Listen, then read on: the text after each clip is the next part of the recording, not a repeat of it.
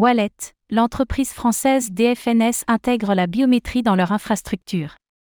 Aujourd'hui, les portefeuilles non custodiales sont complexes à prendre en main, les phrases de récupération et les clés privées sont un frein à l'utilisation grand public de ces outils. En s'appuyant sur ce constat, la startup DFNS a développé une solution permettant de développer des wallets ayant une particularité atypique, leurs utilisateurs pourront utiliser des outils biométriques pour déverrouiller l'accès à leurs actifs.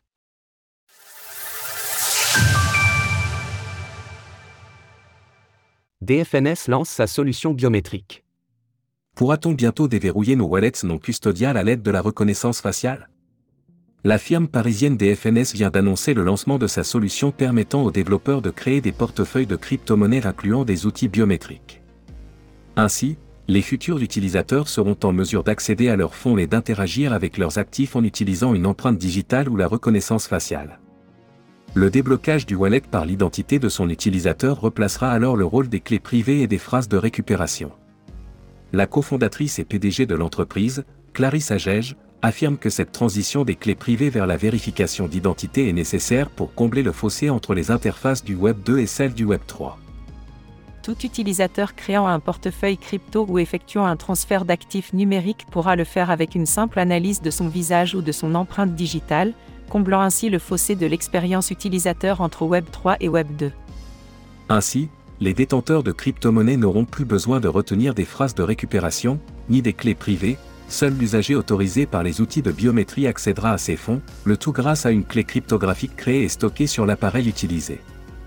Pour une plus grande accessibilité du Web 3, En développant sa solution, la start-up spécialisée dans l'infrastructure de wallet a une mission en tête, rendre plus accessibles les portefeuilles de crypto-monnaies en facilitant leur utilisation.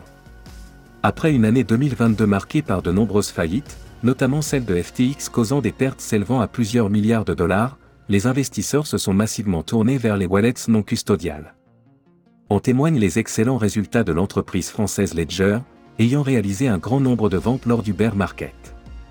Toutefois, les investisseurs les moins technophiles sont freinés par la complexité de ces outils.